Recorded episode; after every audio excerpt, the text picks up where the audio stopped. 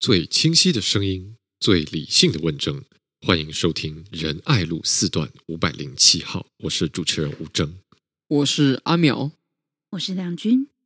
大家有感觉？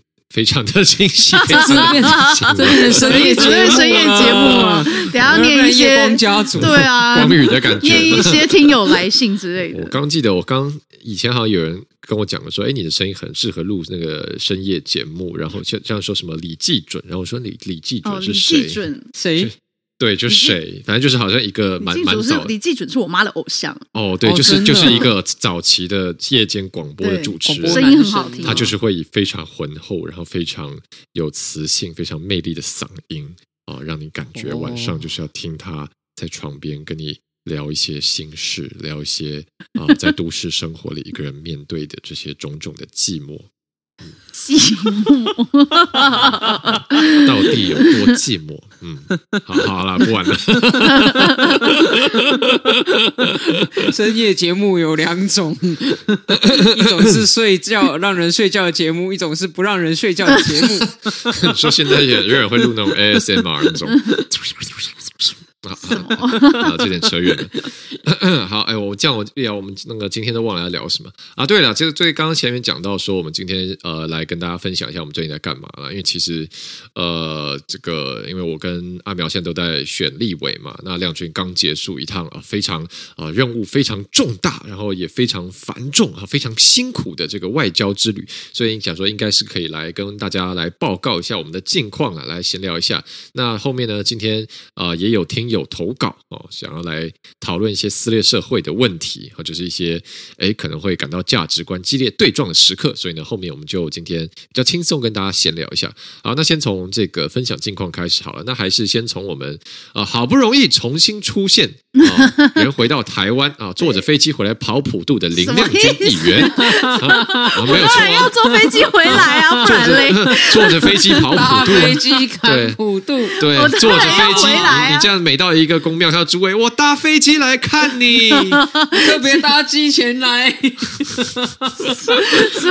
不远千里来看你，大家平安，不来不行，身体健康，平安顺心，我等来啊。”对，就是我去了欧洲为期十七天，然后呃去了五个国家，对，就是呃捷克斯洛伐克，然后匈牙利、奥地利跟意大利。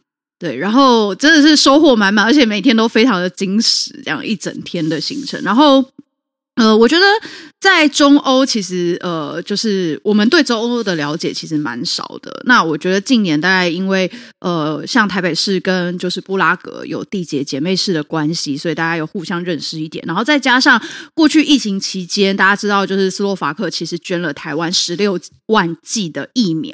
然后那时候，其实我们也开始就是对欧洲的各个国家开始哦，原来呃这个国家过去呃跟台湾之间的互动跟经贸关系等等的，所以这次去其实蛮多收获的。然后呃，我们这次去的五个国家，我们我们都有跟我们自己台湾的大使见面。首先，真的是深深体会到台湾外交人员的辛苦。就是第一个是，其实呃在对。对外的外交这些外交工作来说，就是非常繁重，然后再加上台湾国际社会处境的关系，所以其实 这些外交人员他们努力透过呃，不管是呃官方的管道，或者是很多的台商，在这些中欧国家，然后去建立跟呃。国家之间就是跟中欧国家之间的这些互动跟交流，非常非常的辛苦。然后很多的外交人其实也都非常年轻，有的就是年纪也都比我小。然后我就觉得哇，真的是非常非常的不容易。然后再来就是我们也碰到，呃，我们也见了非常多他们呃当地的就是市议员，然后以及副市长。那呃市政层级的交流，其实我觉得呃我们在就是布达佩斯是有。去他们的那个公共运输中心，我觉得还蛮有趣的。嗯、然后他们的公共运输中心里面呢，其实它这个单位它是呃，就是政府也有部分补助，那它其实是一个民间成立的单位。然后呢，这个呃 BKK 就是这这个呃公共运输中心，他们会提供交通运输的 solution 解决方案，然后给市政府，然后让市政府去执行。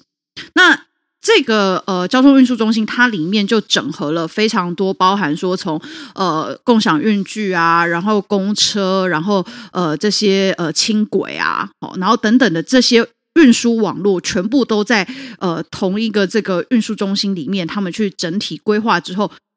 创建出一个 App，嗯，然后他们从这个 App 里面，你就只要你来到这个呃布达佩斯观光，你下载这个 App，你可以搜寻到所有的东西，不像台北市，你 U Bike 是一个 App，哦，然后呃这个什么台北等公车又是一个 App，然后捷运捷运是还好，大家比较不会下载 App，但总之就是它。呃，相较于台北市，就是它所有的东西是包在同一个 app 里面。然后我们听到就觉得哇，好感人哦，终于有人做这件事哎。哦、对，然后他们，我就我就有问他们说，那因为以台北市来说，你看我们很多的像公车啊，或共享运具啊，或者是捷运，其实都分属在不同的呃局处底下。那以台北市来说，你要整合会非常的困难嘛？那以他们以布达佩斯来说，他们怎么样去执行？嗯，所以其实他们很有趣，是因为他们的呃政府单位是相较之下是比较弱化的，所以以这个民间单位所提出的解决方案跟这些资讯跟数据的整合来说，对于政府来说是一个非常大的呃等于说资源的协助。所以政府基本上会以这个呃民间单位所提出来的这些解决方案，然后适时的去。呃，配合跟调整他们整个在布达佩斯里面的交通配置，那我觉得这个是这个是当然，因为呃，相较于台北，就各个都市的状况不一样，但我觉得以他们整合整个大众运输网络的状况的话，我觉得相较于台北是，这是一个比较好的方案。对，所以我觉得就蛮有收获，然后也互相交流，因为他们才知道说，哦，原来我们在台北市其实这些东西是全部通通都分开来的这样。然后后来我们到了这个呃匈牙利，有跟他们的副市长见面，然后其实他们副市长就是呃今年年初其实也有来台湾台北参加我们的智慧城市展，所以他其实有来过台湾，然后呃他就一直在提到说，呃当时他来台。台湾是只有来台北跟高雄，然后他有提到说他们自己在呃这个匈牙利这边，然后也有温泉哦，然后他就说，我们就说，哎，我们其实也有温泉，所以以前过去我们台北。呃，温泉的这些文化啊，或者是祭典，其实我们都跟日本有比较多的交流。但是，呃，其实我们在这一次去欧洲的过程当中，诶，跟这个呃其他国家才发现说，其实有很多相近的这些文化跟一些地景是可以互相交流的。所以他们就有讲说，那之后，呃，如果明年他再来就是智慧城市展的话，他们也想参观，就是我们的温泉的文化祭，然后还有台北市的动物园。因为他们也有一个非常大的动物园，嗯、对对对，所以其实这些真的是呃，在去欧洲之前，就是真的都不知道说，其实有很多可以共同交流，然后互相学习的地方。所以在呃这为期十七天里面，我觉得收获蛮多的。然后我觉得对于就是欧洲国家来说，他们其实呃对台湾的认识，真的主要都是在半导体产业。嗯，对，然后呃，对于中欧国家来说，他们呃很多的这些呃比较科技业的发展，其实台湾也投入了非常多的资源在这些国家。大家知道，就是布达佩斯里面。其实台湾是第二大布达佩斯里面第二大投资国哦，对，所以其实中欧国家对于台湾的认识都很希望说，我们能够有更多这些像半导体产业的技术，能够呃支援给这些中欧国家。那当然，中欧国家他们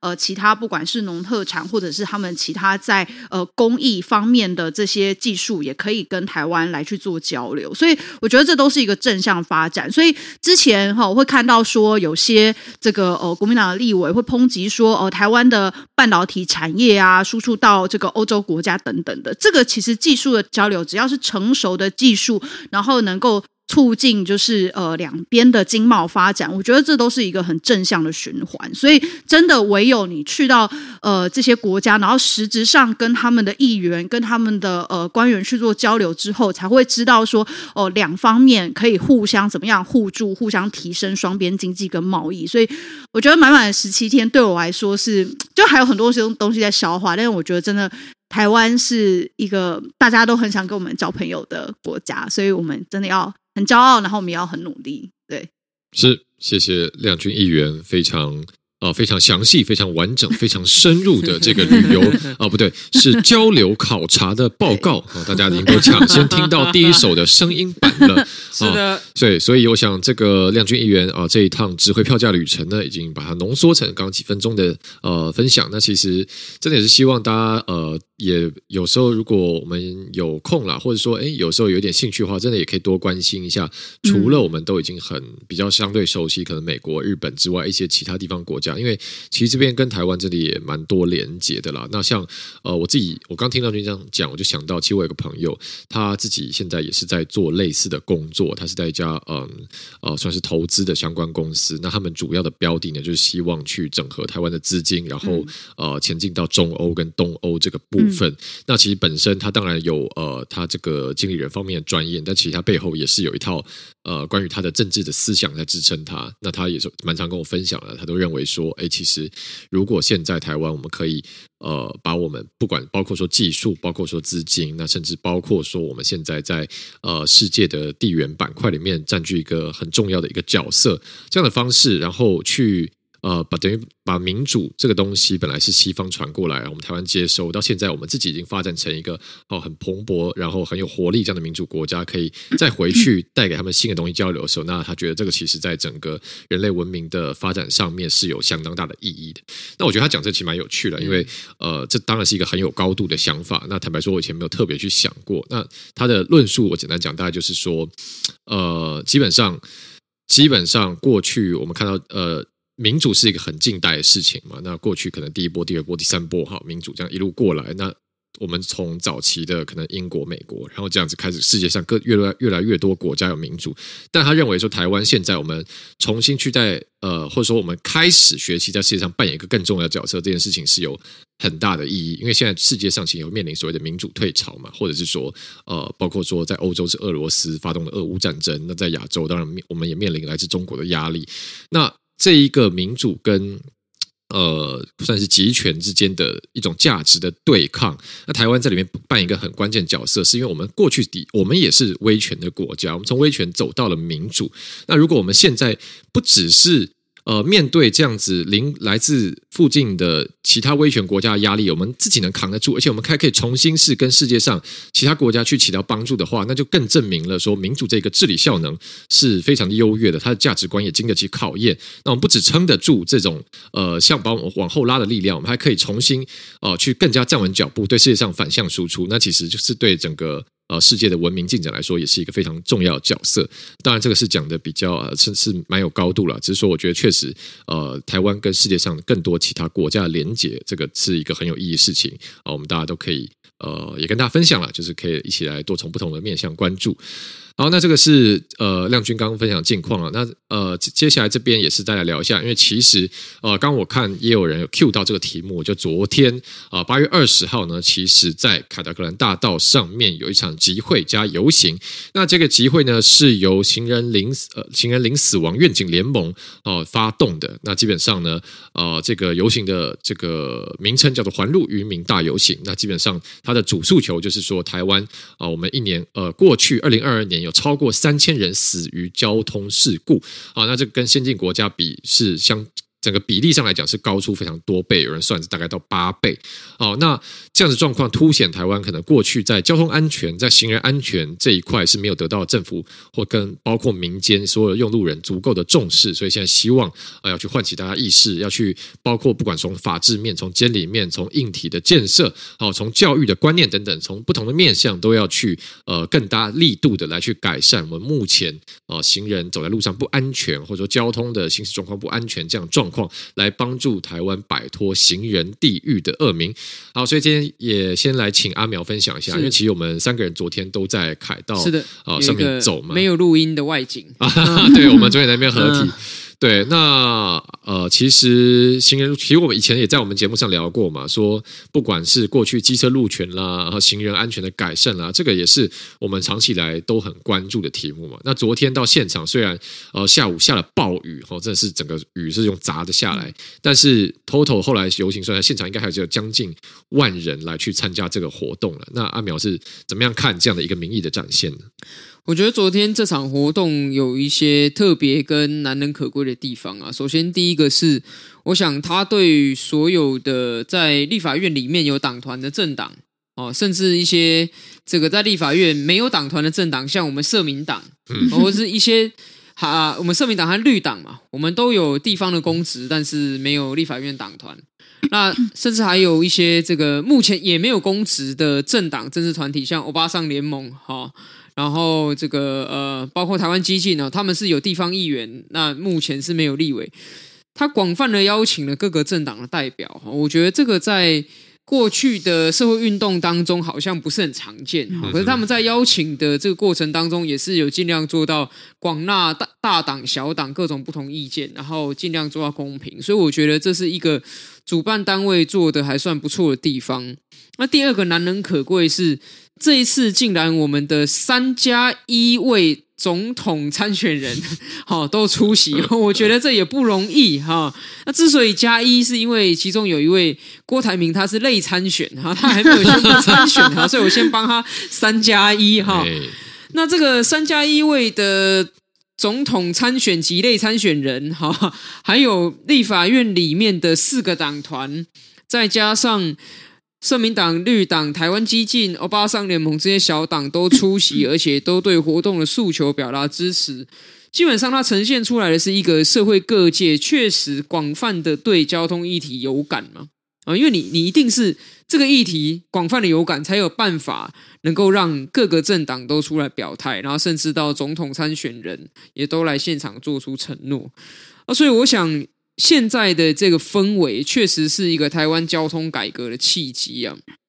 那我在这个契机里面，我觉得有一个想法想跟各位听友分享的是：哦，如果我们要把握住现在难能可贵的哈，大家能够跨党派的都朝类似一致的大方向来努力的这个契机，那我觉得我们自己得先做到一件事情，就是在交通改革的议题上，不需要去区分彼此啊。我指的不需要去区分彼此，不是说那不同党呢就都混在一起哈，并不是，因为政党之间如果有不同主张，当然还是要理性辩论。嗯、我所说的不要去区分彼此，是指说我们用路人之间哈，不需要去划分哦，你是行人，我是二轮，你是四轮哦，我是几轮的这样子的一个划分。是为什么呢？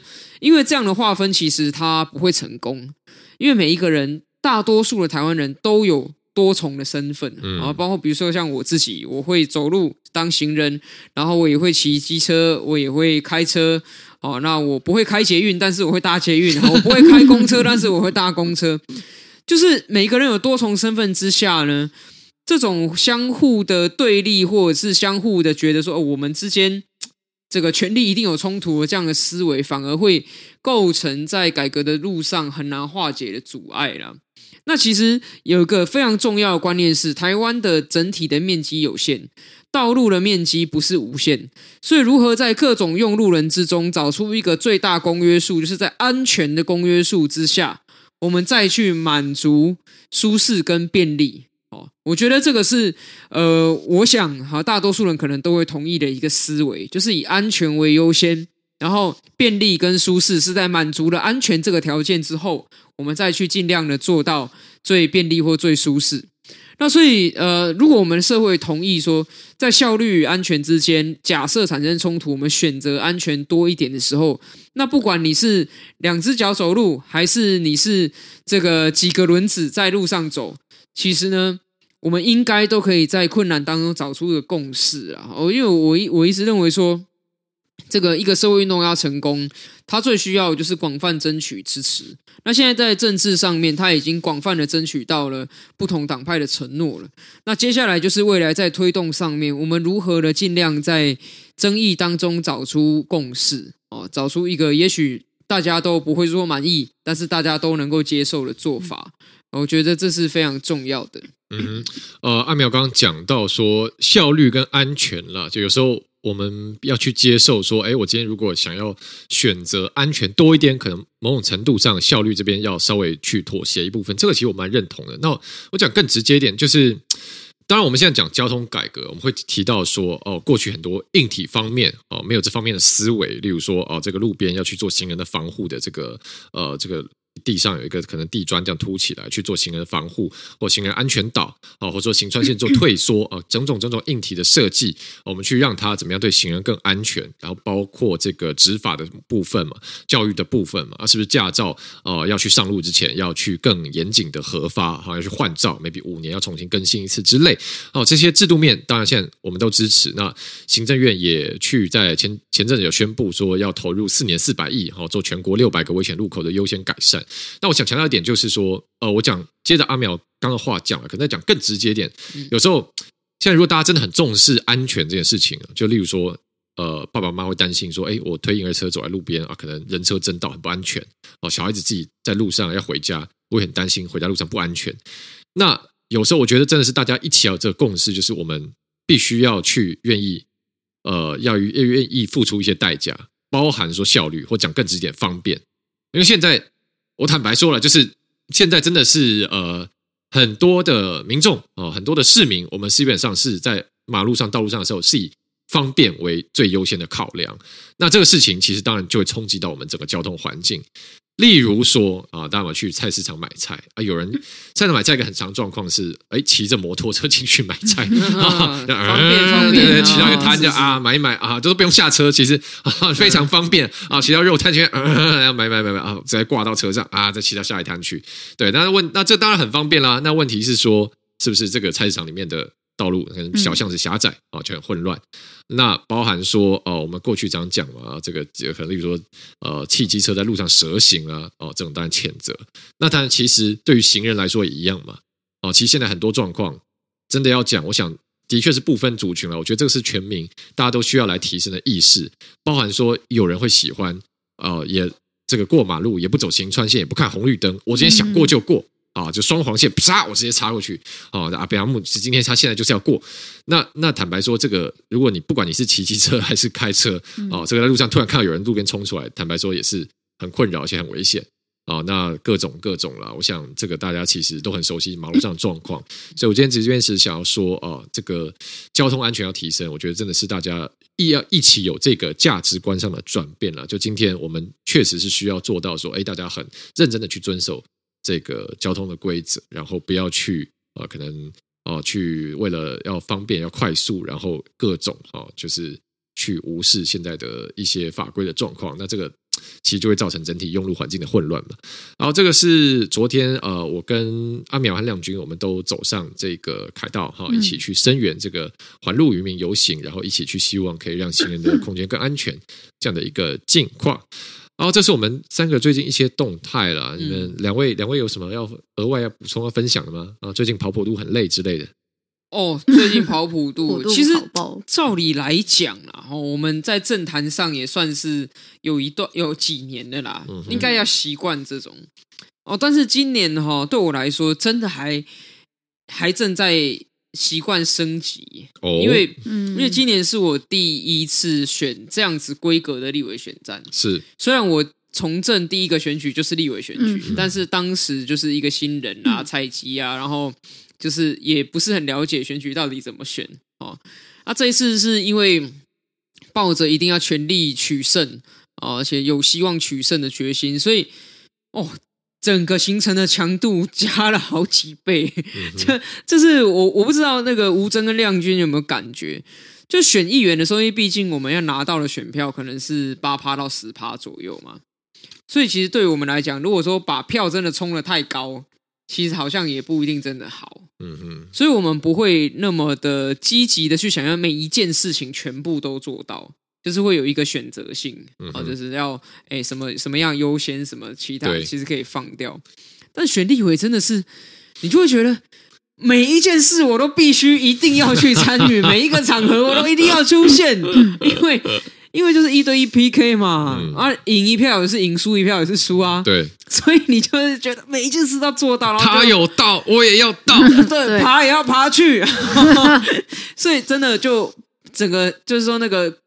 那个弓箭的那个弓啊，整个被拉到绷到最紧的感觉，对，所以这是一个很特别的体验。嗯嗯，最近对哦，呃，我确实我选呃选过去，但是我第一次选立委，也第一次是呃以民进党呃党员的身份来参选立委，所以确实跟过去的感受很不一样啊，而且最大最明显的差别就是这次我行程是普渡行程是比过去多很多了，因为会有包括说呃，可能一些地方的党公职会派来过来给我啊，然后基层的党员啦，那大家都会给你、嗯，对对对对，然后所以就哇，就是哇，这个跑起来真的是啊，就只能你只能。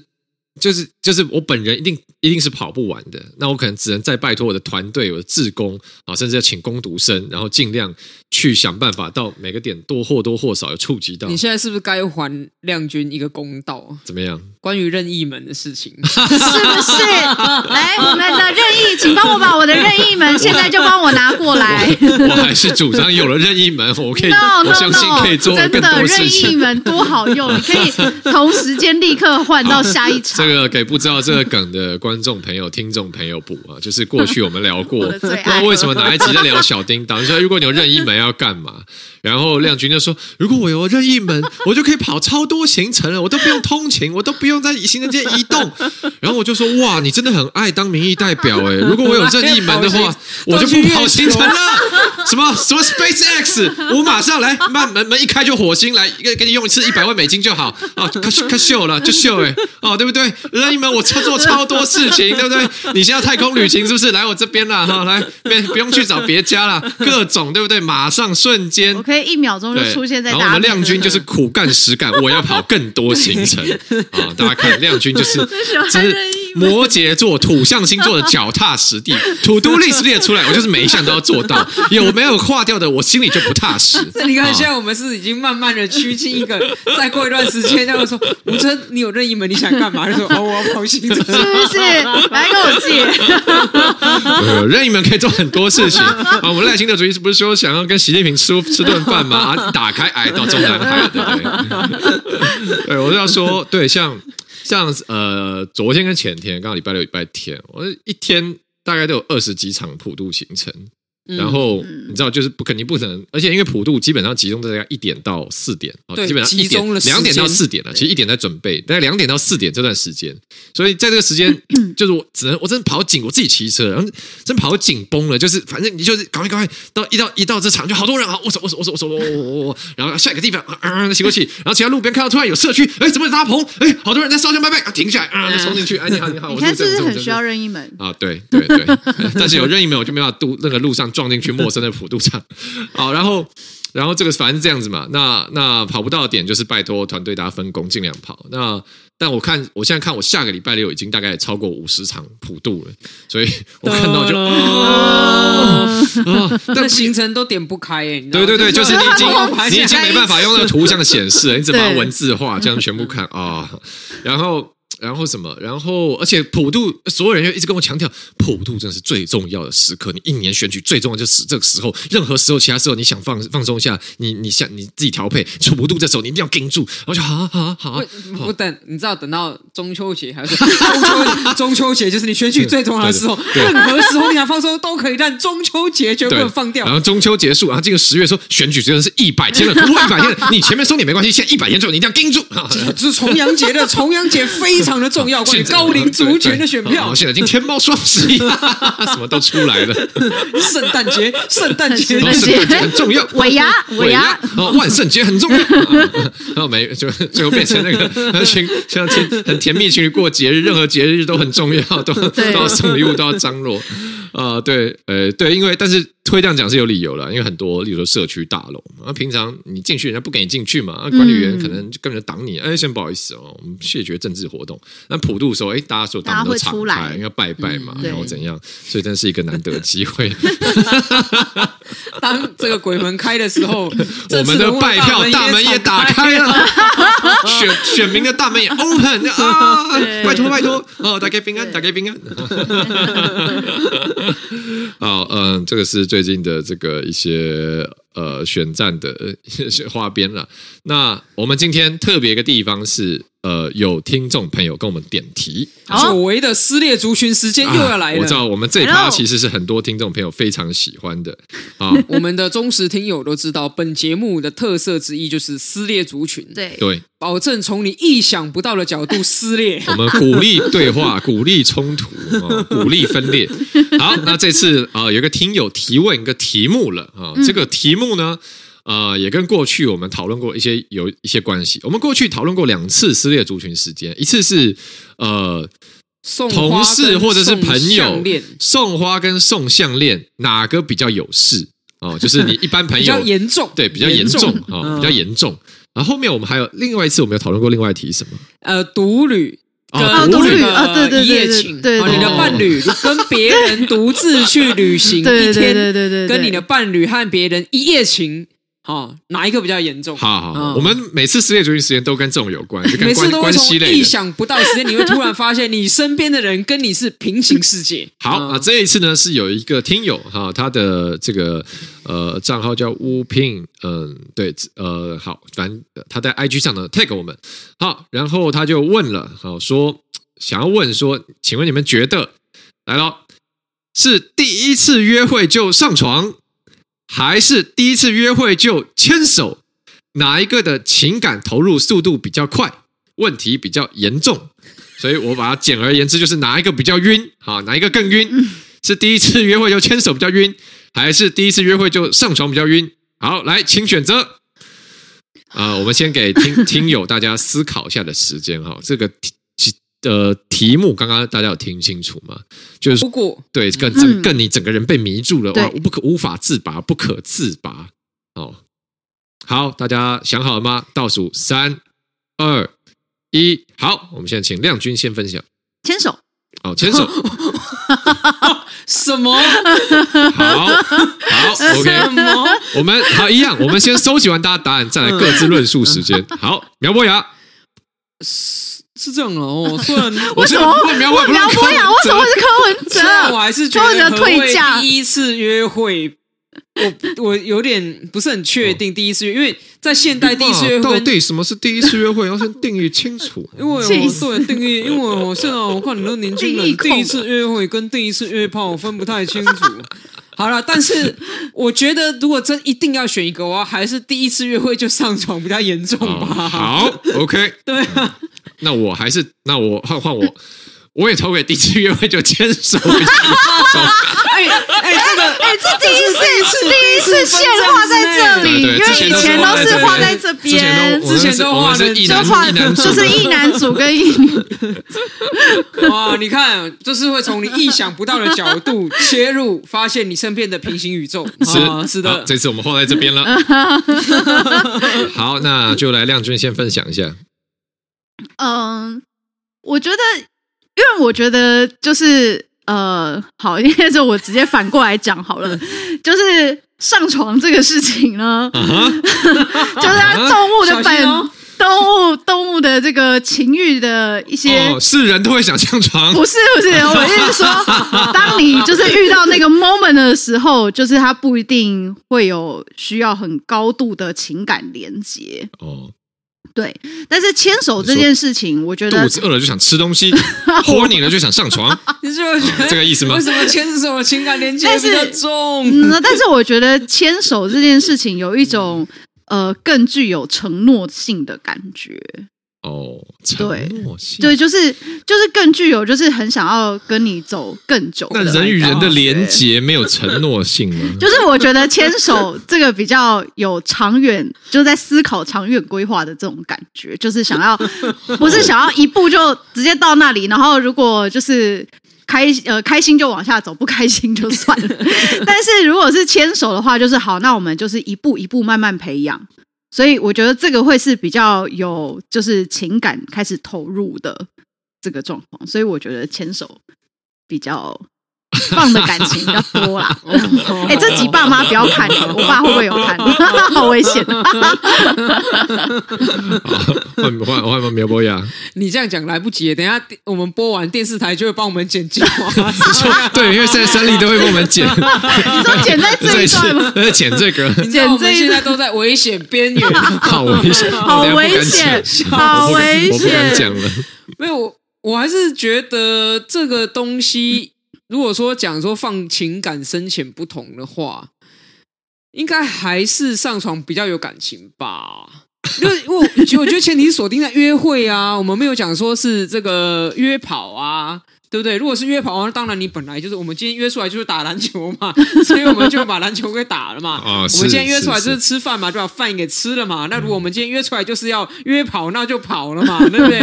可是就是既然是约会，那么在这个约会的大前提之下，牵手应该还是算是。比较没有投入那么多吧？哦，不是，牵手就牵手，我们经常也会哎。哦，这个很热情的大姐都会来说 啊，很想牵大姐，对对对，可是那不是约会啊，牵大姐跟你牵手又不是跟你约会，我们客厅会，十指紧，对，有时候有时候长辈表很热情，要跟你十指紧扣这样，来来来，我带你，我带你，我带你这样，友善呐，比如说过个马路，对不对？他说啊，这个这个来一下，你你你连过马路会跟人十十指相握这样吗？啊啊，不用十指紧扣啊，这样也是牵手啊，这样算对不对？这样牵手，这样也是可以牵。啊，就是这样牵手。可是如果这样的话，我们常常握手呢。没有没有没有，牵手牵手牵手啊，对，牵手应该还是要十指紧扣比较有牵手。对啊，应该还是牵手比较没那么严重吧。哦，好的。那吴真呢？我投给牵手比较晕。为什么？为什么呢？为什么？因为我刚刚在想要怎么表达这种感觉，就是 难道我们是从民国七十六年之后画一条线？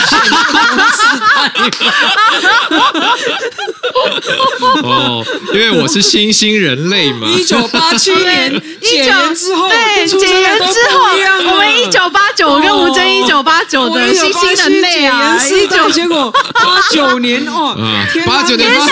是也对不对？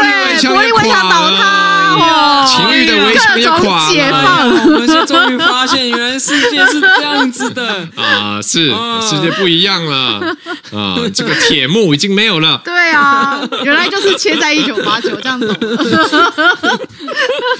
为什么？嗯，我刚刚想着表达这种感受，其实跟亮君应该有一点类似哈。哎，那我想想到是说，嗯。因为那比较感觉是，如果你第一次约出来就呃，应该说第一次约会，然后可能例如说去吃晚餐，然后吃晚餐吃很开心，然后在耍拖，然后再说哎，那要不要来我家一下之类的啊？后来一一路就进展到底了。但这个这个这个里面可能。例如说，像有点像亮君刚刚讲的，可能激情嘛，突然感觉哇，今天晚上气氛很好 哦，然后整个很投入，觉得啊可以可以耶，速度与激情，对，哎哎哎哎，玩命关头，玩命关头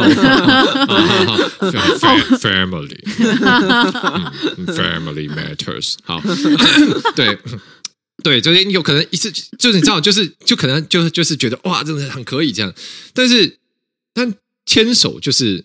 它因为就比较不涉及，我感觉就它比较某种程度上比较纯粹，它就是一个纯粹，对，它就是一个哇，我我好喜欢你，就是没里面没有。比较不包含的这种呃肉体上的欲望，他就是我很喜欢你这个人，然后哦想要呃享受一下，呃不能说享受，就想珍惜在跟你一起的时光哈，感受两个人的陪伴，好，所以我就感觉说，哎，这个 用情蛮深的，这样 用情很深，蛮晕的，蛮真假的啊，天哪！那如果好，如果哦哦，你要反问。这两者跟第一次约会就逛 IKEA。第一次约会要怎么逛 IKEA 第？一个比较严重？第一次约会逛 IKEA。第一次约会就逛 IKEA，那感觉蛮像电影情节的，感觉这不得了了，就是一路晕到最底了。你说牵手牵手，逛 IKEA 的时候就会牵手，然后逛完 IKEA 就上床。没有没有，就是这种感觉就很像那种中二电影会有的情节啊，呃，就是就是这样，就像九把刀电影会出现，你知道，就是可能两个人刚好走进去 IKEA，然后这时候男主角很屁这样，你不要喜欢上我，我告诉你，你不要喜欢上我哈，哦，就是会出现这种可以切在好一点的地方，很中二很中二的情节，然后之后就会电故事整个开展的啊，像浪漫的不得了，然后一路不可收拾这样。我的天哪！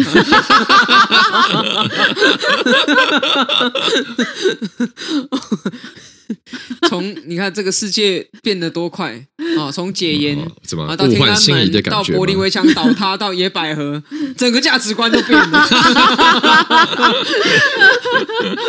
嗯嗯，但是这个跟我们之前聊过的题目不是有点像吗？我们之前也聊过，以前一二三四垒跟现在的一二三四垒都不一样。对对对对，以前的一垒的顺序就是牵手，然后抱抱、拥抱、接吻，然后到本垒板就是全垒打，就是呃性关系嘛。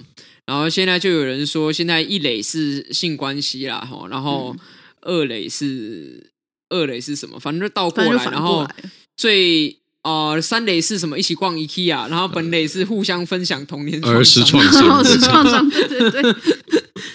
嗯，就哦，嗯，找找到一个新的台湾的隐而不见的一条分裂线，没有隐而不见啊！你刚定义出来了，就是一九八七到一九八九。对啊，常看我们节目可以更深度的了解台湾社会哦。哦哦，这是今天有听友投稿的题目，当然反正好。你看我们，对不起，刚刚手机掉到地上，放送事故了，主持人的手机手机掉到地上。啊，我是要讲说，大家大家看，反正这种这种呃，我呃怎么讲？好，直接点，反正就是这种这种乐色题目，其实我蛮喜欢聊的，就是就觉得反正讲讲干话也蛮好玩的，所以啊，大家如果以后想到什么哎这种有的没的啦，其实我们也是很喜欢聊有的没的啊，因为最近前几集我们都在聊政治题，但我们起家的时候其实也是立志要常常讲些有的没的，所以欢迎大家多多跟我们投稿。是的，好，没错。对，那应该我们这这就是今天呃跟大家聊的话题。没错，谢谢大家的这个一直以来给我们的鼓励、支持和收听。好，那大家有发现哦、呃，其实我们是真的有点认真哦、呃，要。那个今天节目一开始不是有我们自己呃草拟一个 slogan 吗？哦，是的，最清晰的声音，最理性的问政。好，但是其实是因为这期都没有在问政，对吧？前面那个有啊，互相咨询对方，觉得哪个比较晕？交通改革有啊，还有那个林亮君交流那个公共运输中心，对对对有交差有交差。对，那其实这个是因为我们最近大家知道，呃，在台北市这个大道城水门那边哈，有一个我们的 Podcast 看。版没错，不得了了，因为是 亮君的支持者提供这个空间给我们挂。那最近呢，我们这个看门迎来一次改版了，所以我们就在讨论说，哎，改版要不要啊、呃，多放一些这个不同的 slogan？所以，我们今天来好玩讲一个啊、呃，那也是在这边再次跟大家宣传一下啦，就是呃，当然我们节目也是想要希望越越多人听越好嘛，这么认真做这个节目还开直播，没有道理不希望更多人听，所以我们呃，包括说实体的宣传啊、呃，最近也会做一个更新。那大家的意见，你们给我们的回馈哦，都是我们更好的动力。所以再次拜托大家了，有任何的好的题材啊、好的题目啊，想听我们聊的啦，或者是说，哎，你科粉觉得说我们这个节目怎么老是在臭柯文哲，想来挑战的啦，哦，都很欢迎。而且拜托大家多多呃分享哦我们的节目，帮我们的这个节目人气呢长红啊，越来越红，这样我们就会做的越来越开心，越来越欢喜。谢谢大家，谢谢大家。好，那谢谢大家今天收听啦，这里是仁爱路四段五百零七号，我是主持人吴峥，我是阿苗。我是我们下期再见，拜拜，拜拜。